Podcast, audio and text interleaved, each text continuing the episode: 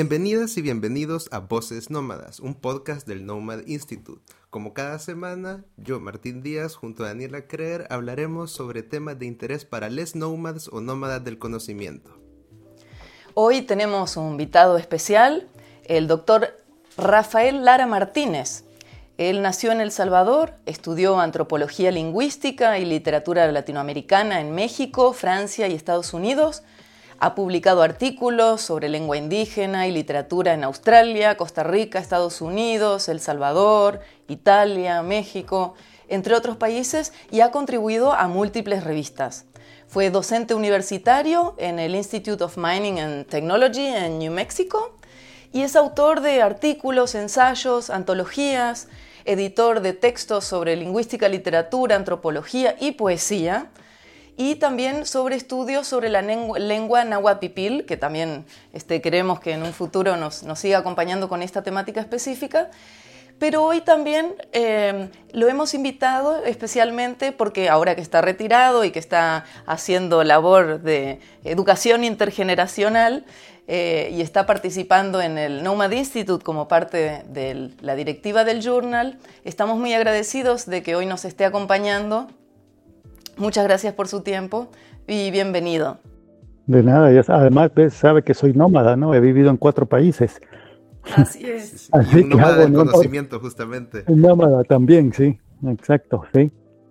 Doblemente, ¿no? En el, en el cuerpo y en el espíritu, sí. Bien. Me siento muy identificada con lo que dices.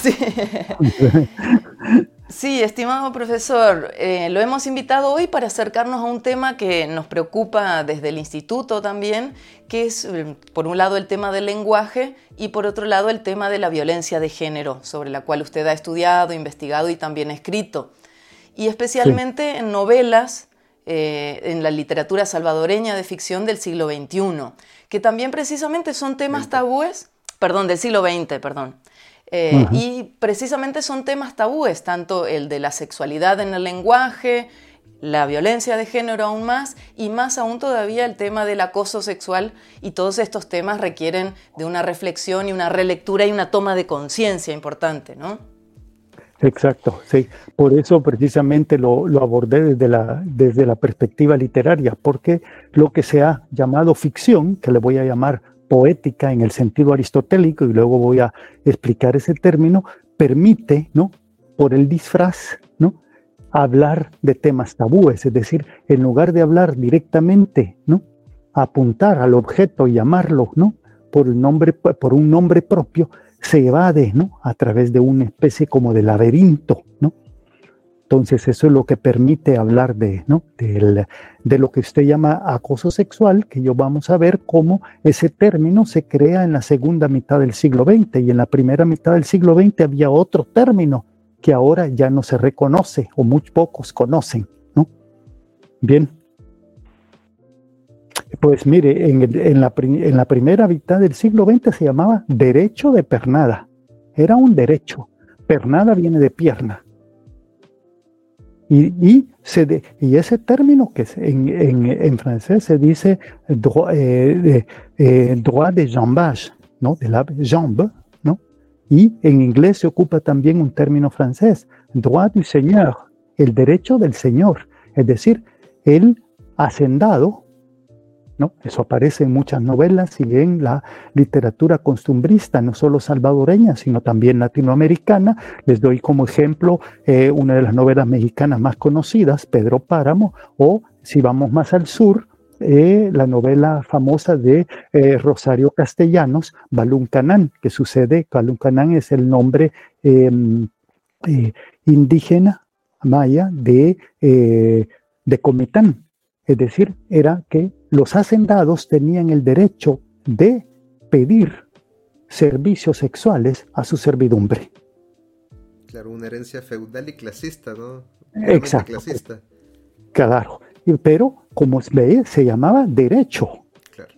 Entonces, el concepto de acoso sexual es, es tardío, es de la segunda mitad del siglo XX, ¿verdad? Y eso también en las novelas que hablan del 32 ¿no? de 1900, de la revuelta del, 32, una de las líderes indígenas, mujeres, son indígenas que han recibido el derecho de pernada que se les ha exigido ese derecho de pernada. Que, entonces, lo que se llamó comunismo de indígena fue, yo diría, el, eh, el indígena eh, sería la chingada, ¿no? En mexicano. Es decir, la mujer que, que ha recibido, ahora, ahora diríamos, el acoso sexual. Solo para, perdón que lo interrumpa, profesor, solo para contextualizar un poco, en 1932 hubo un levantamiento indígena en el cual hubo una eh, brutal masacre por parte de la dictadura militar de la época. En la descripción del programa van a poder encontrar información sobre ese, esos acontecimientos, si quieren profundizar sobre ello. Solamente para contextualizar un poco para quienes nos escuchen. Exacto, entonces ve, hay dos novelas, una se llama El, oso, el, oso ruso y la otra se llama eh, Ola Roja. Y en, la, en esas dos novelas, es decir, en esas dos novelas, em, la líder es una indígena que ha recibido o a quien se le exige ¿no? el, eh, el derecho de pernada por parte del hacendado o del mayordomo. Entonces, eso va a ser muy importante para, eso me llevó a redefinir un término clásico que, aristotélico que hablaba de la diferencia entre historia y poética. No sé si han, escuchado ¿no? esa, esa distinción clásica. No. No. Bueno, eh, eh, bueno, voy a partir, mire, de, de, clásico, eso está en la política de Aristóteles, ¿no? Eh, eh, perdón, en la poética, en la política más bien habla del son logosejón y del son político. En la, en la poética él dice que la diferencia entre historia y poética, dice Aristóteles, es que la historia habla de lo concreto. Por ejemplo, Martín Díaz ¿no? y Daniela comieron eh, pupusas de cuétanos ayer. Eso es algo específico. ¿No ven? Ahora, si yo digo que ustedes comen pupusas, si lo hago como algo general, que, o que a ustedes les gustan las pupusas, ya estoy hablando de algo general. Voy de lo particular a lo general. Y eso general ya no refiere a un hecho concreto, sino un hecho, ya voy a una abstracción, a una generalización. Bien, voy de lo particular a lo general, ¿verdad? Bien. Es decir, el, un salvadoreño comió pupusas ayer, los salvadoreños comen pupusas, eso ya no es histórico. ¿Verdad? Es, bueno, entonces eso me llevó a redefinir, leyendo estas novelas del, del 32 y otras novelas que a las que me voy a referir em, eh, posteriormente, a redefinir esa oposición. La, la, la historia mire, casi se concentra en la cuestión política, económica, social. Mientras en la ficción, es decir, en lo que voy a llamar la poética, incluso en español puedo jugar con la, palabra, es una poética, es una ética de la poesía. ¿Bien? Lo ético está en la poético, ¿verdad? Hay una ética. Solo en la poética aparece eh, eh, disfrazado, ¿no? Este, esta, este, lo que llamaríamos ahora el acoso sexual es decir, el derecho de lo que en esa época se llamaba el derecho de pernada, ¿no? Me parece muy interesante cómo, cómo eh, referenció lo del papel también de las mujeres indígenas en el levantamiento del 32, que creo que es algo que la verdad yo personalmente nunca había escuchado ni leído y, me parece algo muy interesante también que, que como una de las eh, catalizadores de ese levantamiento fuera justamente eh, los crímenes sexuales que por derecho eran en contra de, las mujeres indígenas. Exacto, exacto. Y eso, eso, eso, eso lo encuentra, incluso el cuento más clásico que todo el mundo conoce y que todo el mundo cita, va a ser el honra de San Larrué. ¿Se, acuerda? Bueno, pues él, bueno, pues muchas novelas están diciendo lo mismo. Eh, también lee a, Ramón González Montalvo, ¿no? Eh, eh, ya le dio esas dos novelas, ¿no? Y él también lee a Tepe Mechín, ¿no? O, lee a Vicente Rosales y Rosales, y todos van en la misma, hacia la misma dirección, es decir, el pleito entre el, eh, la violencia doméstica, la violencia contra la mujer, E incluso, no voy a, voy a hablar después, o, eh, eh, y esa es otra de las preguntas, vamos a cuestionar el término mismo de homosexualidad, ¿verdad? Eh, ¿verdad? Porque ese término tampoco, como usted lo sabe, en, en la, en, el, en la lengua coloquial salvadoreña no existe. Eso es un término oculto, ¿verdad? Entonces, eso es en la novela, es decir, es en la poética donde la mujer va a ser protagonista, no en la historia. Entonces, entonces ahí hay dos maneras de hablar de los hechos históricos, desde la historia o desde la poética, o si quiere, desde, desde, la, desde la ficción, de lo que llamamos ficción, pero la ficción no es ficticia, porque es una manera de referir el tabú. entonces podemos decir también de que a través de la ficción, de la poesía y eh, de varios tipos de, de, forma en que se distribuye la poesía, son una forma de válvula de escape de, claro, de intelectuales de ciertas épocas en las que pueden eh, sacar todas estas eh, como frustraciones y situaciones que no se pueden hablar desde la oficialidad histórica, ¿no? Exacto, exacto. Es una manera, yo le llamaría, es una historiografía, es una escritura de la historia. Es una manera de, de, escribir la historia, ¿no?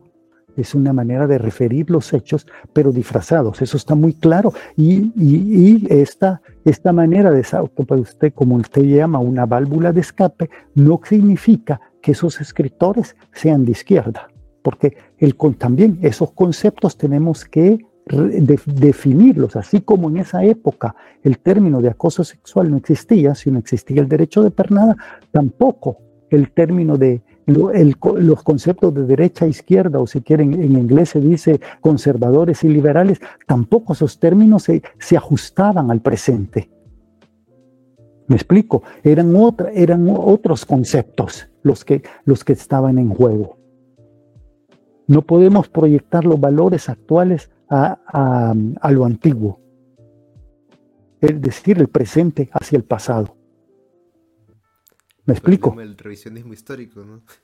Exacto, sí, eso es un, eh, porque eso es algo que se hace, es muy común hacerlo, que eh, al buscar raíces, yo busco raíces y entonces ando buscando antecesores a mi posición, pero esos antecesores pensaban de una manera muy distinta.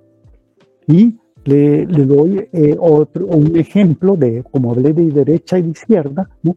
Eh, no, no, ligado a la cuestión de género, pero luego, luego extendemos la cuestión de género hacia, hacia la violencia contra la mujer, también la violencia, la violencia entre, eh, entre hombres, ¿no? que em, usted sabe, después del golpe, antes de la, de la, de la, de la matanza, antes de la revuelta de 1932, hay un golpe de Estado en diciembre de 1931, ¿no verdad? Pero ese golpe de Estado incluso lo apoya Alberto Masferrer. Y hay un texto que está ahí, lo puede encontrar en, mis escritos en, academia, donde Masferrer justifica el golpe de Estado en nombre del antiimperialismo. ¿verdad? Entonces también ese concepto que ahora se entiende como de izquierda, antiimperialismo, de Estados Unidos, en ese momento no nos sirve, no, no es un concepto de izquierda, es un concepto más bien que llega a eh, entronizar el primer gobierno militar. ¿Bien? Entonces a eso me refiero cuando no se pueden transferir los conceptos actuales hacia, ¿no? hacia, hacia el pasado. Claro, porque hacemos una interpretación anacrónica y caemos en esos, en esos errores, ¿no? En ese peligro. Sí. Bueno, entonces ya tenemos esto, ¿no? Mire, que esto no estoy leyendo la ficción ni la poética como ficticia, ¿no? Sino más bien como una historiografía, ¿no? Y que, y entonces hay que descubrir otros conceptos, ¿no? Ya vimos dos, ¿no? Ya les di dos ejemplos, ¿no? El de el, eh, el antiimperialismo, ¿no? Y, eh, y el, el, el, eh, derecho de pernada. ¿Y, cómo, y cómo, eh, cómo, podemos ver la evolución de, del concepto de la verbalización de, de esa situación? ¿Hay alguna, o sea, se puede seguir la evolución en, en, las novelas hasta que hasta que ya se ocupa oficialmente el concepto. No, no, bueno, lo de, de ese, ese paso del derecho de pernada al, al derecho de, al, al, acoso sexual, bueno, eso se da no solo en las novelas, sino también se da a nivel jurídico, ¿no? Es decir, jurídicamente el concepto de, de, de, de, de acoso, de acoso sexuales, de la, no le puedo dar una fecha exacta de cuándo se, cuando se forja o, o cuándo se notariza, cuando los abogados ¿no? Eh, o el, la, Asamblea Legislativa decreta que existe eso, pero todavía en ciertos lugares, mire, eh, em, eh, no solo en El Salvador, también en México, les hablé de Balún Canán, em, Rosario Castellanos está hablando en Chiapas, en la primera mitad del siglo XX, todavía existía, ¿verdad? Y lo mismo puedo aplicarlo al concepto de lo que ahora llamaríamos gay, pero tampoco el concepto de gay no existía. Ni siquiera, ¿cómo le, cómo le llama usted? A, ¿Cómo le llamo, cómo se dice gay en salvadoreño? Usted lo sabe, dígamelo. No sé, maricón, culero, no sé. culero, vaya, bueno, bueno, entonces entramos, entramos a una, ve, yo lo voy a definir eso en términos, en términos eh, eh, más académicos. Lo que me está diciendo es que el homosexual se define por ser el portador del, por ser el portador eh, del orificio. Así me lo dijo. Sí, sí, sí, sí, sí. Bueno, pero entonces, Fíjense la cuenta ahí, porque ahí vamos a entrar en esa, eh, pero el portador del orificio no puede existir sin el portador del falo. Y usted sabe muy bien, tanto como yo, cómo se dice eso en salvadoreño. Por tanto, ahí tenemos las dos caras de una moneda, donde además de la violencia, ligado a esa violencia de género, viene una violencia, una masculinidad, donde la masculinidad confronta, confronta a dos, em, a dos hombres y el perdedor, el perdedor es el, es el homosexual. ¿Bien? Sí, sí, sí. El ganador no. Es decir, el, el, el, portador, el, el portador del orificio es el perdedor, es el vencido. Claro, es el dominado, es al que es, es al que se domina, claro. Exacto, es el dominado. Entonces, pero no es el dominante, es decir, el que, el que penetra no es homosexual. Claro. ¿Me explico? es este. Es el, es, es el hombre por excelencia. Entonces allí no hay, no, eso, eso tiene arraigo en distintas culturas desde la antigüedad.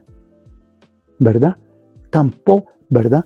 Tampoco en, eh, puedo dar, mire, los, los términos en, en, la, en, la, lengua mexica, no, no, hay, eh, no hay un concepto, no hay un concepto de homosexualidad. Está el cuiloni, es decir, el portador del orificio, y el, te, el portador del falo. Entonces, el concepto de homosexualidad que se crea a finales del siglo XIX, eso no existía. Pero eso también nos lleva a otro, a otro cuestionamiento y una de las preguntas era lo de la cuestión de la lengua. La lengua nos lleva a otra cuestión, es decir, así como no podemos transferir conceptos, ya hablamos de, de eh, conceptos actuales al, al, pasado, ya hablamos de dos, ¿no? imperialismo, que no era necesariamente de izquierda, el, el, antiimperialismo y también hablamos del, eh, del acoso sexual, ahora también incluso el concepto mismo de sexualidad. ¿Qué, qué sucede si, si, existen lenguas en donde, no donde esa esfera no existe? Claro. Lenguas donde no existe ese concepto. ¿Por qué? Porque la guerra es una confrontación entre dos hombres armados. Ahora el concepto de guerra es muy distinto, ¿no? Porque tiran bombas. Pero antes no. Antes era una lucha directa, es decir, entre dos hombres, donde uno penetra al otro con un cuchillo, es decir, con un falo o con una flecha. Por tanto, la guerra, la confrontación armada, es un acto sexual, donde el perdedor, el vencido, es el homosexual, no el otro. Porque ese, bueno, ese concepto homosexual no existe. Bien. Eso está ligado también a la, a la, a la, violencia, a la, a la violencia de género. Por eso le digo que no había un término, ¿no? Eso, no había un término náhuatl mexicano para, eh, no se tienen términos en, en, en, en eh, náhuatl, ¿no? Del Salvador, de, la, de época prehispánica, pero no existía ese término en, en la época prehispánica, ni tampoco existía un concepto en, la esfera de lo que hoy llamamos la sexualidad. Eso no existía. Eso, eso, es, una, eso es una esfera occidental del pensamiento. Mm. ¿Bien? ¿Y qué, visión había? O sea, al respecto. Porque sexualidad tenían, digamos, lo que hoy llamamos sexualidad la tenían, la practicaban. mire, lo que pasa es que, pero mire, es que no hay que confundir los hechos con, la, con, con, con el vocabulario situacional, con los conceptos. Por ejemplo, mire, le, eh, le doy ejemplos muy neutros. La tabla periódica de los elementos existe desde el principio de los tiempos, también la energía atómica. Pero eso no quiere decir que las sociedades antiguas conocían la energía atómica. La energía atómica existía desde el principio, ¿no? Es como se decía eh, fusión atómica en, em, en, latín, ¿no? Ya, ya, eh, en Roma no existía, ni tampoco en, en la Edad Media, ni tampoco en el siglo XVIII, ¿verdad? Entonces, que algo exista no quiere decir que una sociedad tenga conciencia de ello. ¿Verdad? Entonces yo, no, estoy hablando de, de, un término, estoy eh, de un término, de una realidad histórica, cómo la realidad natural se vuelve, cómo el ser humano cobra conciencia de esa realidad natural. Entonces, la sexualidad, el término que lo encuentran en Fray Bernardino de Sagún, el término clásico, en, en náhuatl mexicano, lo voy a, eh, voy a decir náhuatl me lo voy a llamar mexicano y pitín, porque si digo náhuatl y náhuatl, casi no me van a entender la diferencia. ¿Bien? Entonces, en mexicano, el término es tlalticpacayotl. Perdón, ¿Qué? Se, se, cortó un poco. Tlal, que, que literalmente lo puedo traducir como las cosas que suceden en la superficie de la Tierra. Tlalticpac es la Tierra, la superficie terrestre. Entonces, Tlaltipacayot, que es la abstracción, lo terrenal, lo terrestre, lo terrícola, las cosas que suceden en la superficie de la Tierra, sería desglosar el término. Y que eso, ese es el término más cercano de sexualidad que traducen los frailes. ¿Y la guerra? No, la guerra no es algo terrenal. La violencia. O solo existe en el, eso solo existe en el otro mundo. Entonces ve que es una esfera mucho más amplia. La casa también, ¿no? ¿verdad? La casa, no tengo que decir para no es la casa, sino la casa, ¿verdad? Bien, eh, ¿ve? Entonces, no hay esa, por eso estoy diciendo que no esa esfera que ahora la restringimos a, mm, la restringimos a una, eh, a, a, lo, a, lo, corporal, ¿no? O, si quiere lo vemos, los, eh, eh, unos dirían al placer y los conservadores dirían a la, a la reproducción, aquí es algo más amplio, porque si lo, si lo vemos en el sentido conservador del, del, eh, del, um, eh, de la reproducción, también pues la sexualidad serían las plantas, se reproducen, ¿no? Sí. Y mire, ¿y, y qué hace, el, y qué hace alguien al sembrar?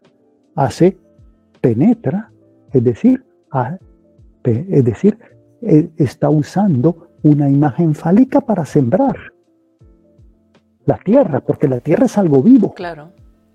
¿Verdad? Y allí pone la semilla y la riega. Bueno, también el cazador. El cazador, ¿no? Lanza una, lanza una flecha una, o, tira una lanza a, un, a, a, una, a, una, a una presa animal. ¿Verdad? Entonces todo eso se cumple la misma está nocionalmente en la misma esfera de pensamiento. Para nosotros no, pero para ellos tenían otra visión del mundo. Entonces entramos en esa, en esa eh, cuestión que hablamos antes, que no hay que, no debemos proyectar nuestros conceptos a las sociedades antiguas. Bien. Claro, Mire, es un fenómeno que estamos viendo cada vez más seguido, ¿no? En las conversaciones que tuvimos eh, previamente nos planteaba justamente el hecho de de, cómo ve todo este revisionismo que hay casi que generacional y toda esa reivindicación de, de, borrar ciertas cosas del pasado que al final no tiene sentido, es como un chivo expiatorio de los problemas que tenemos hoy en la actualidad. Exacto, exacto, sí, porque los conceptos del pasado son muy distintos a los nuestros, ¿no? ¿No? Entonces, eso es, por eso es interesante. ¿eh? Eh, bueno, entre las preguntas estaba la, cuestión, estaba la cuestión lingüística, cómo los vocabularios no definen, no se pueden traducir directamente, porque no usamos las mismas categorías de pensamiento. Sí. Ni siquiera. ¿Ah? Hay, una cosa, de, por ejemplo, con, con, el alemán que a mí me parece algo muy curioso y algo que, que casi siempre comento, que es el hecho de que en alemán no se puede decir compartir se puede decir dividir, pero no compartir. O sea, es la misma palabra. Pero no es lo mismo dividir que compartir. Claro, no, pues mire, compartir en español incluso, mire, se acuerda el dicho, ¿no? El que el parte comparte y el repartir tiene tino, guarde siempre de continuo, ¿no? Partir, compartir, repartir. ¿Verdad? Entonces, en, eh, en, español, compartir es partir con. ¿no? Sí, pero, pero involucra, ¿no? como dividir. Claro, es, que, como dividir, como dividir. Y dividir y, pero con alguien. Claro. Exacto, y en alemán falta ese alguien en la palabra. Sí. Es individual, es dividir algo, punto. No se, no se comparte, no, no, no, no da ese sentido de grupo o de más de una persona. Sí, entonces, ve, lo, em, bueno, lo interesante para seguir con esta, ¿no? Con lo de la cuestión de la, de la sexualidad es cómo entonces no hay un, eh, ¿no? No hay un, un término antiguo, ¿no? Ni tampoco para, eh, ya tenemos entonces tres, o voy a decir, tenemos, ya les hice la diferenciación entre tres, ¿no? Mire, el, el antiimperialismo como una posición de derecha, no de izquierda necesariamente. Luego, tenemos el, el, derecho de pernada y luego la cuestión de la sexualidad y la de la homosexualidad en sí, ¿no? Bien. Y eso lo encuentran, mire, eh, bueno, lo encuentran en varias novelas, mire, El Salarruel, El Señor de la Burbuja, 1927, que todo, casi todo el mundo lo lee como algo eh, como eh, esotérico. Él dice que hay dos hombres, el activo y el pasivo, el heroico y activo, rebelde, atrevido, audaz, y el afeminado y pasivo. Y todavía esa diferencia la encuentra también en Manuel Arguete en 1979, es decir, que en 50 años no ha cambiado la visión. Manuel Arguete, la, la novela más conocida de él, ¿no? Eh, un día en la vida dice, todas estas mujeres son unas putas, ser mujer es haber nacido puta, mientras que los hombres se dividen en dos clases, los maricones y nosotros los machos. Bien, entonces ve cómo está presente toda esa, ¿no? Eh, eh, todavía ese concepto antiguo, esa dualidad, ¿no? Masculina, ¿no? El vencedor y el vencido. Bien. Bien, bien de dominar, la relación, o sea, bien planteada desde la dominación siempre, ese tipo de relaciones humanas, ¿no? Claro, entonces por eso ve que, que la, aquí la sexualidad, ¿no? un poco lo que a Daniel le sorprendió que no, que no existiera, que ya lo tuvieran, pero como aquí también refiere, está refiriendo a la guerra, o si quieren, en griego dirían la erotomaquia, así como la tauromaquia, la erotomaquia, es decir, que, que el acto, la, la, sexualidad se ve como una guerra, como un, mire, es una confrontación, confrontación, pongo mi frente con otro, por tanto, ven, o mire, también otra palabra, y está el con, así como compartir, combate. ¿Ven? Bate con, ¿no? ¿Bien? Eh, bien.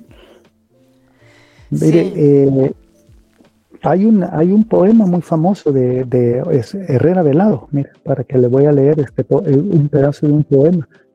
No sé si han leído Agua de Coco y otras eh, novelas de él, ¿no? o otros cuentos de él, donde habla también para seguir con a la violencia de género.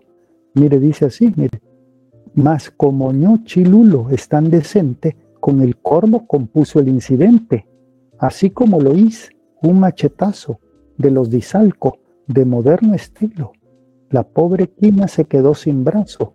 Chilulo sabe trabajar con filo.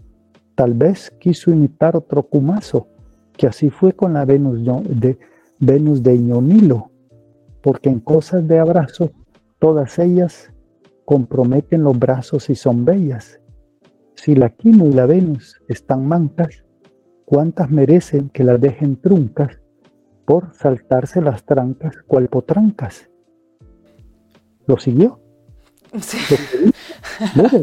¿Ve? Y eso, eso lo dice como eh, la novela de, de Tepe se analizan siempre como novelas humorísticas, pero ese humor lo que está hablando es de la violencia contra la mujer. Es decir, ahí lo que está diciendo es que la, pobre Quina, ¿no? La Quina tuvo un desliz sexual y se acostó con otro hombre, pero si un hombre se acuesta con, con otra mujer, eso demuestra sombría. Pero si una no mujer lo hace, merece que la, merece que le, que le, eh, que la porreen está justificando ¿no? Eh, la, la, violencia de género contra la mujer de una manera humorística. Bien, ve, esa es otra cuestión de la poética, cómo ve, cómo se disfraza de humor la violencia, nos estamos, eh, eh, se disfraza de humor. Sí, precisamente eso, eso quería hacer notar, ¿no? Cómo eh, el humor es un mecanismo también para eh, verbalizar ciertas situaciones eh, que son muy fuertes ¿no? y que a veces no, no, se pueden enfrentar de otra forma que no sea con humor. Exacto, entonces las hace, ¿sí? las hace, ¿no? así son más llevaderas, ¿no? Ya son más llevaderas porque, ¿no? ¿Verdad? Se puede digerir mejor, claro. Sí, las puede digerir pero lo que está hablando está justificando, está justificando la, la, la violencia, ¿no? Sí. ¿Verdad? O eh, lo, lo, simplemente lo hace como, como algo eh, lo hace como algo ficticio, ¿no? Sí. ¿Verdad? Esas son maneras de, ¿bien? ¿Y esto, esto siguió así en la literatura salvadoreña más adelante también? ¿O cuándo se empieza a, notar un cambio en, el pues lenguaje de la literatura? Pues mire, le, leí lo de, lo de Mallargueta de 1979. Claro, eso estaba pensando, no es tanto tiempo. No, no es tanto, no, es, es que mire la... Claro, el director, él lo escribe, lo, lo escribió en la, en la, novela Un día en la vida, le estoy hablando de la eh, 1969, está en la, en la hora, no tengo la página, pero es la, está dividido por horas, son las 11.30, está hablando de eso. Entonces quiere decir que hasta principios de la guerra, y seguramente todavía sigue ¿no? en, en ciertas comunidades, porque no se ha cambiado, ¿no? Eh, eh, no, no se puede cambiar eso tan, tan rápidamente. ¿no? La idea del, eh, de, ¿sí? de la violencia contra la mujer y luego la violencia, ¿verdad? El degradar, degradar al vencido a la posición del, a la posición femenina, ¿no?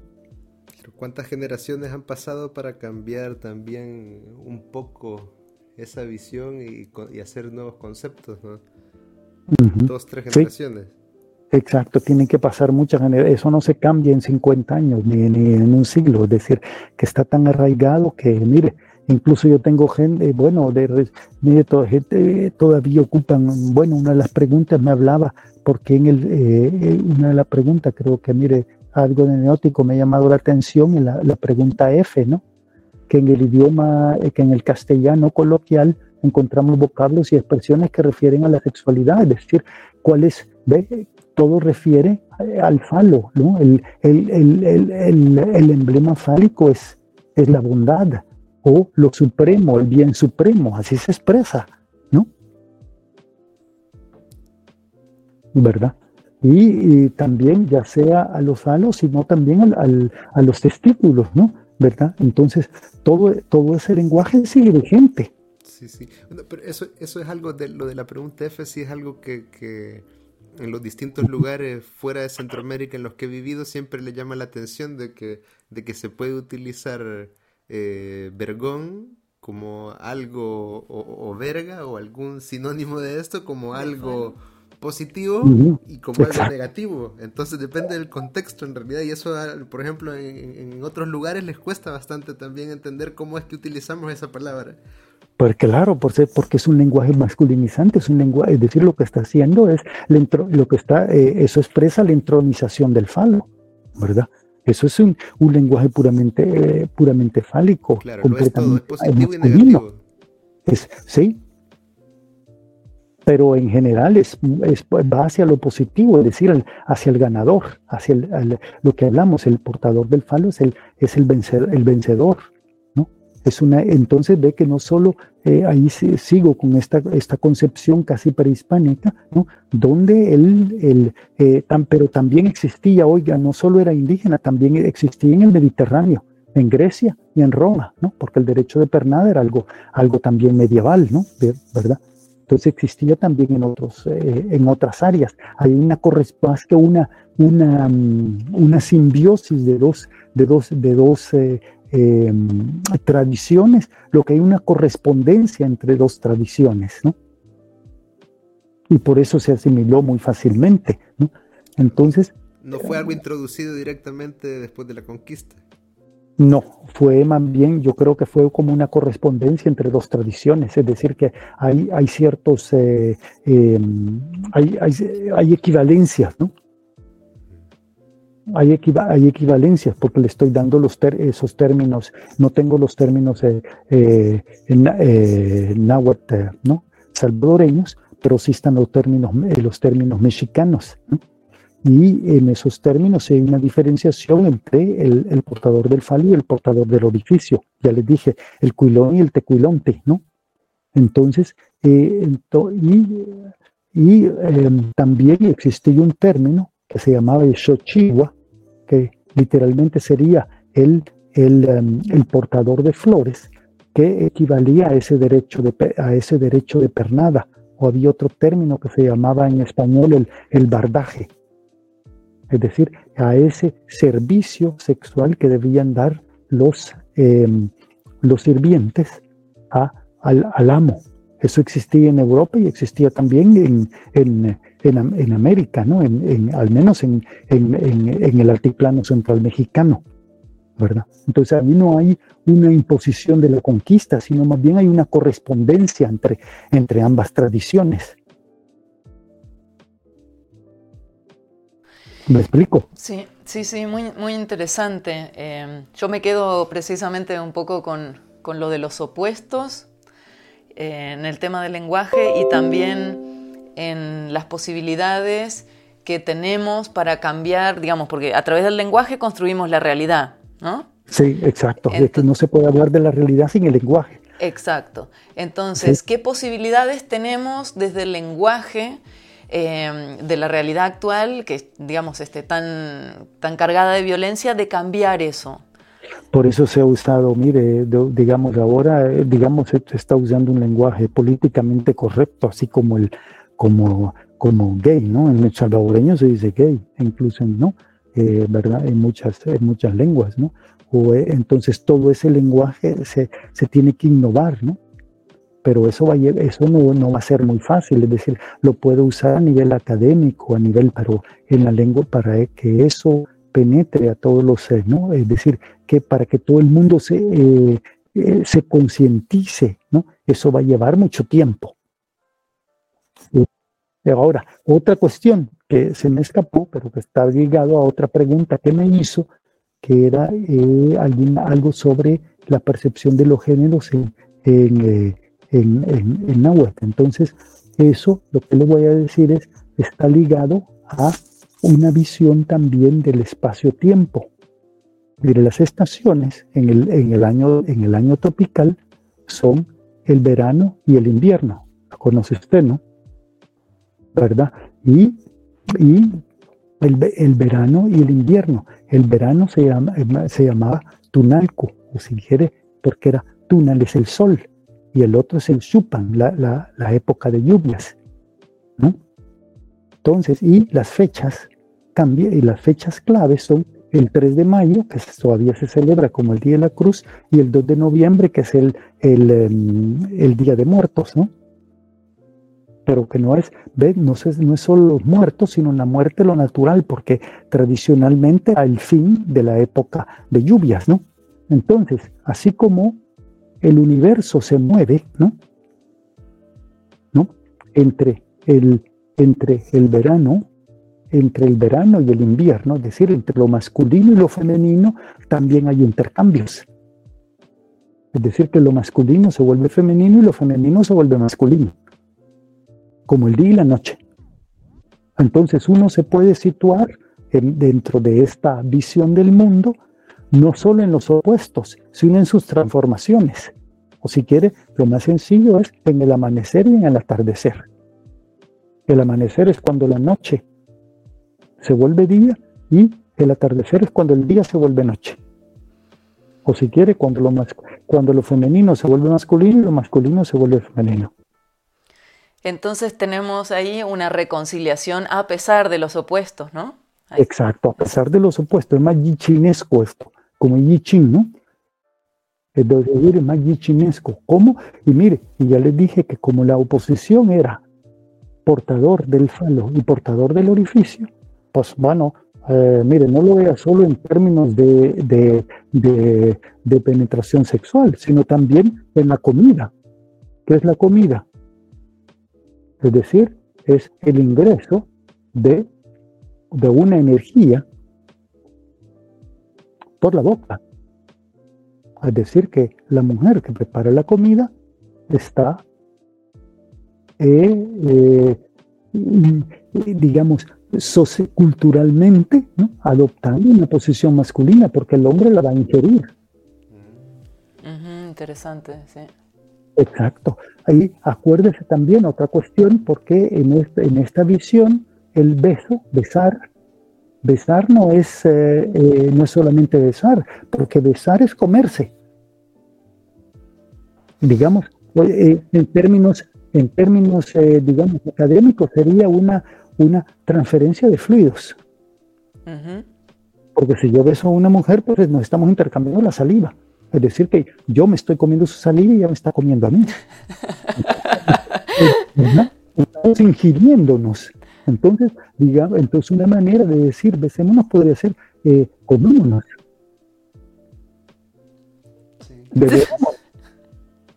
¿Verdad?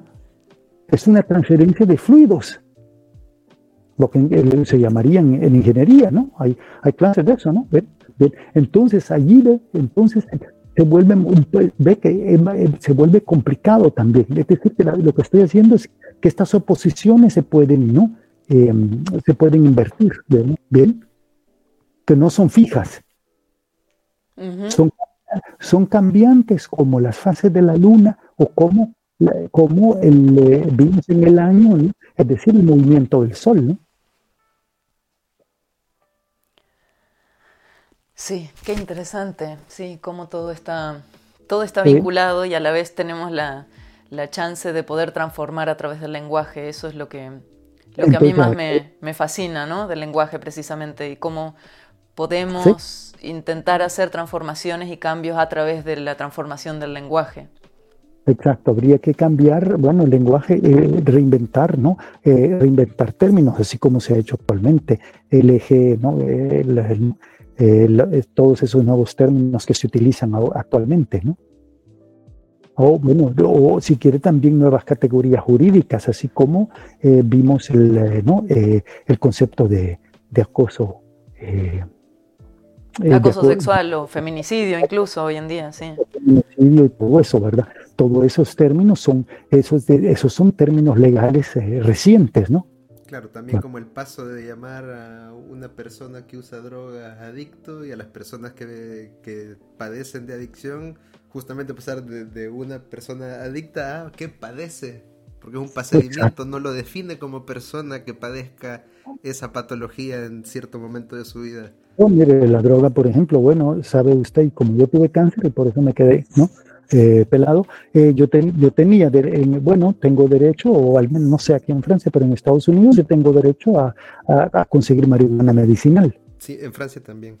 Sí, en Francia también, bueno, ve, entonces eso es otra, otra cuestión. Entonces, no, también, eh, bueno, ahí vamos, entramos a otros también conceptos, ¿no? Pero ya no está ligado a la sexualidad, sino a la droga, a lo que llamamos droga, que antes se llamaba un psicotrópico, que estaba ligado también a un proceso de iniciación. Exacto a un proceso de iniciación, como estaba en, bueno, la más famosa era María Sabina en Oaxaca, ¿no? E incluso en, México, durante, yo viví en México en los años 70, todavía se podía comprar eh, marihuana para, para el reumatismo en, el mercado, ¿no? Eh, o también eh, hongos y, y, otras cosas, ¿no? fue después que vino la, la prohibición, ¿no? Sería interesante que, en otra de estas charlas hablemos específicamente de ese tema, porque también podemos abordar, eh, eh, también cómo se, se, menciona en, bueno, en, en, Poema de Amor de Roque Dalton, lo del consumo de cannabis, que nosotros, por ejemplo, en Naciones Unidas lo hemos mencionado en un par de veces, porque para Naciones Unidas si hay un uso de más de 50 años ya se toma como un uso tradicional entonces, ah. ese poema ya muestra que hay un uso tradicional de cannabis en El Salvador. Claro, existía, mira, mire, eh, digamos, eh, no, ya no salimos del tema, pero bueno, eh, digamos, la, lo que era la, la nana de mi, de mi, madre, ella tenía marihuana y la ponía en aceite y se, la, y se ponía en el, en el rium, en las piernas. Era marihuana y aceite, y ya con eso se hacía masaje en las piernas. Para eso se usaba, era, es decir, era un uso puramente, el, el cannabis, la marihuana se usaba como, como ella no se la fumaba, ¿no? De hecho, ¿sí? de hecho, perdón. Sí, sí, interrumpa, no importa. De que de hecho nosotros en, en, en una publicación que hicimos hace unos años, eh, bueno, vi que tuvo un intercambio con Giovanni Montalvo, nosotros hemos trabajado con él bastante también, pues él hizo una pequeña investigación justamente sobre el uso de cannabis en zonas rurales en El Salvador, donde justamente ocupan escorpiones y cannabis para hacer eh, sustancias utópicas para, para la piel. Exacto, sí, sí, sí, sí, Yo, yo se lo digo, yo se lo digo, eso lo conozco de Comasagua porque mi mamá venía de Comasagua. Yo creo que esto fue en Chalchuapa, creo. Bueno, yo le digo Comasagua, es decir, en la que no está muy lejos de San Salvador, es, decir, es la cumbre, ¿no? No sé si sabe dónde está. Sí, sí, sí. Sí, bueno, pero Las pupusas de ahí son buenas. ¿Ah? Las pupusas de ahí son buenas. Ah, bueno. no, a mí me gustan más las verduras. Le digo, las verduras y las frutas más que las pupusas, sí. Sí. Sí, pero bueno, esto lo podemos tocar en, la próxima conversación, así regresamos al punto. Sí, sí, sí, eso sería otra cuestión, ¿no? Pero ya, ¿verdad? Sí, pero sería muy interesante que lo, que lo toquemos, este, ese tema, en, en, una próxima charla. Y tal vez para ir cerrando un poco la charla de hoy, al menos lo que, lo que tenemos grabado, Em, quería preguntarle qué es qué de, lo que usted ha estudiado en cuanto a esto del lenguaje y, lo que hemos venido hablando ahora con este de las novelas y demás, cómo qué de todo esto usted considera que puede ser nutritivo o útil, digamos, para rescatar lo cultural, lo ancestral, lo que es propio de una forma. ¿Y qué sería, digamos, qué sería lo que nos sirve para seguir construyendo un lenguaje más justo y que de qué sería bueno distanciarnos en, cuanto al lenguaje del pasado? Pues mire, bueno, lo, del lenguaje del pasado, bueno, ya vimos eh, los términos de la violencia, ¿no? De, por ejemplo, del, como lo que llamamos ahora acoso sexual, que era la, ahí el hecho chigua y lo, el, ¿no? el, derecho de pernada, etcétera. Todo eso hay que, es decir, tampoco la sociedad, no hay que mitificar las sociedades antiguas, ¿no? Es decir, tenían como todos, como, como la actual, ¿no? Todo tiene algo positivo y negativo, ¿no? Yo creo algo positivo pues eh, sería ese, ese, que las, las identidades ahí no son fijas. Las identidades eh, son mutables. Y entonces, mire, más bien aquí las identidades se, eh, se definen por la actuación, no por el ser, sino por el andar, por el movimiento. Mire, algo, les doy un ejemplo muy sencillo. Mire, eh, Martín Díaz y Rafael Ara Martínez son dos personas distintas. Bueno, yo le digo a Martín, mire, vamos a, yo le invito, vamos a un bar. Los dos nos tomamos una botella de whisky, pero los dos somos borrachos porque cada quien no se toma una botella de, de, whisky, de coñac, ¿no? Al final, de, la, al final de, la, de, tomarse la botella, los dos estamos borrachos. Entonces, en ese momento, Rafael Ana Martínez y el Martín Díaz no, no se distinguen, porque de igual manera. Es lo mismo que, mire, Martín Díaz, yo le digo, mire, yo conozco un banco y nos vamos a ir a robar un millón de dólares. Y él se viene conmigo y los, los, dos, y los dos, y luego nos dividimos. A él le doy medio millón y yo me quedo con el otro medio millón, pues los dos somos ladrones. Entonces no hay diferencia entre la actuación de Martín Díaz y Rafael Martínez. Entonces, eso es lo que está definiendo la identidad. No el ser, sino el actuar. ¿Me explico? Es decir, bien, bien, entonces eso es lo que te, eso es algo muy, muy interesante de la de, esta, de estas sociedades, que yo no, yo no soy, yo actúo. Bien, entonces mi identidad no es fija, Bien. Bueno, e, eso es lo que retomaría. Y e, entonces es, y es cambiante. Bien. Ya no sería como en español lo que decimos ser es estar, sino que sería, aquí es ser es actuar. Es mi actuación la que cuenta. Bien. Eso lo retomaría ¿no? de, de, la, de la sociedad antigua, ¿no? Sí. Sí, sí. Muy interesante. Sí, yo siempre me planteo el cómo... A mí me interesa mucho el lenguaje, no soy lingüista, estudié teología, pero eh, esto de, cómo podemos construir y transformar este, nuestras realidades, sobre todo este, tan violentas, digamos, en algunos lugares, eh, cómo podemos ir transformándolo en algo, en algo un poco menos violento y cómo podemos este, transformándolo más hacia la justicia de género también, ¿no? Ese es un, Claro. Y bueno, también hay que inculcar un nuevo, es decir, todavía en El Salvador habría que inculcar e-, ese, cómo es el lenguaje masculinizante del que hablamos, ¿no? Donde se, se, está valorando el, el eh, eh, los genitales masculinos, habría que, que eh, concientizar a la gente que, que es, un lenguaje masculinizante, que habría que usar otros, otros términos, ¿no? Sí. Sí, eso me parece muy importante. Em, precisamente creo que sin la toma de conciencia y sin la deconstrucción eh, no podemos, este, eh, sin desaprender eso, no podemos volver a aprender otras cosas, ¿no? Exacto, y, esa, y a veces esa, esa, mire, esa masculinidad y ese uso de términos allí no es, no es ni derecha ni izquierda, sino que los dos grupos están, están aliados, ¿no? Están usando los mismos, eh, están usando los mismos términos, ¿no? Sí, sí, sí. Por desgracia, sí. Bien. Bien, eso sería como una especie de conclusión, ¿no? Sí, así es. Yo me quedé con una, con una cita suya todavía que encontré que me gustaría este, para, para cerrar. Y este, que dice, nombrar es rehacer el mundo a imagen y semejanza de la lengua. Exacto. Sí, porque el nombre, porque mire, la cuestión es que digamos, la versión ingenua es creer que las palabras son el mapa del mundo, pero no, las palabras son, las palabras siempre remiten al hablante, o al hablante, ¿no? ¿Bien? Entonces, siempre hay una subjetividad, y una, y la lengua, ¿no? La lengua está creando, acuérdese, bueno, es, en eso hay que, eso es, eso es muy bíblico también, ¿no? Acuérdese, Dios creó al principio el, Génesis 1.3 y también en, en, eh, yo no soy sacerdote, ok, pero bueno, eh, Dios, dijo hágase la luz y la luz fue hecha. Es decir, que la palabra, eso en lingüística se llama performativo. Las palabras no describen el mundo, la crean. crean. La palabra luz crea, la, crea el hecho luz. Es como un bautismo. ¿Bien? Entonces, eh, y acuérdese, al principio era el logos, al principio era el verbo, dice en español, ¿no? En San Juan. Es decir, al principio era el logos. Entonces, en, eh, bueno, en algunas eh, visiones así teológicas dicen, Dios creó todo menos una cosa, la lengua, el logos.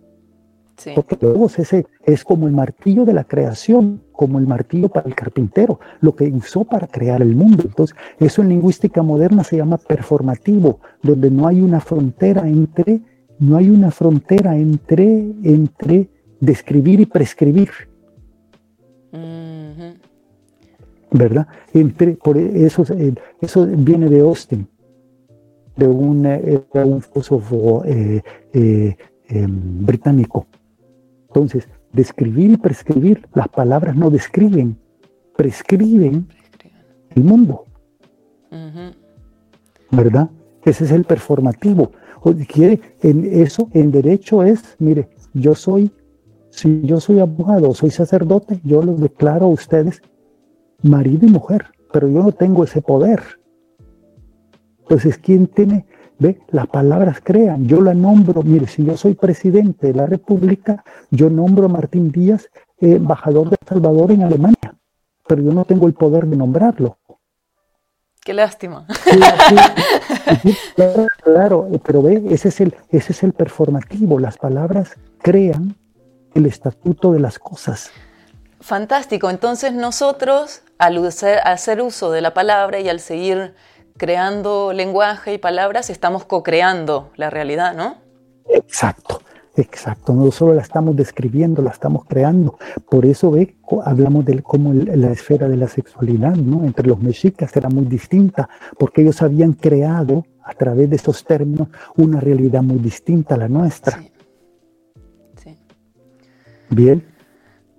Esa es, la idea, esa es la idea del performativo. Entonces la lengua, la lengua es, no hay que verla como un mapa de lo real, sino como una, como una, como un, como una vestimenta, como un vestido de lo real. Entonces, así como usted no me puede ver, yo estoy vestido, esta es la palabra. El cuerpo, entonces el cuerpo del mundo está vestido, ya no lo podemos ver. Esa sería la lengua. Interesante, eso me, deja pensando también que, eh, también entonces podríamos decir de que el mundo también cambia más rápido o nuestra percepción del mundo cambia cada vez más rápido por el hecho que también cada vez más rápido eh, generamos eh, contenido, o sea, textos, imágenes, sonidos, en volúmenes cada vez mayores que los que se crearon en toda la historia. Pues sí, porque le estamos dando distintas palabras, distintos términos. Por eso, mire, eh, ya vimos el, mire, vimos los conceptos, mire, eh, derecho de pernada, acoso sexual. Se refiere al mismo hecho, pero eso son dos percepciones distintas. Bien. muchas gracias, profesor, por bueno, acompañado. Esto, esto final este, me gusta mucho porque es este, el mensaje positivo, ¿no? Es la moraleja positiva de todo esto, es que eh, transformando el lenguaje también podemos transformar la realidad. Exacto, así es. Así es, porque el lenguaje, es otra, nos da otra visión del objeto, otra arista. Ahí va, sí. Bueno, agradecerle que nos haya acompañado en esta ocasión. Espero que podamos tener una conversación como esta periódicamente. Espero que podamos tenerla una vez al mes, al menos. Sí, sí, sí, eh, claro. Ahí vemos otra vez y hablamos de otra eh, de otro asunto, ¿no? Sí, sí. Podemos hablar lo del náhuatl ¿no? Lo del náhuatl, ¿no? Sí, le envié, le envié ¿no? Eh, un resumen, sí. Bueno, tal vez este cierre está un poco quemado las cosas no estaban puestas muy apropiadamente. La próxima entrevista va a ser mucho mejor, el próximo conversatorio va a ser mucho mejor. Eh, muchas gracias por acompañarnos en este episodio. Vamos a tener periódicamente, esperamos cada cinco episodios, tener a un invitado o invitada con nosotros. Eh, recuerden que les dejamos material sobre lo que estuvimos conversando en la descripción de este contenido. Eh, recuerden que nos pueden encontrar en todas las redes sociales como Nomad Institute y a mí como Poeta Rojo, Daniela Creer. Y por favor compartan eh, este contenido. Suscríbanse. Denle like. Denle like y comenten. Hasta la próxima.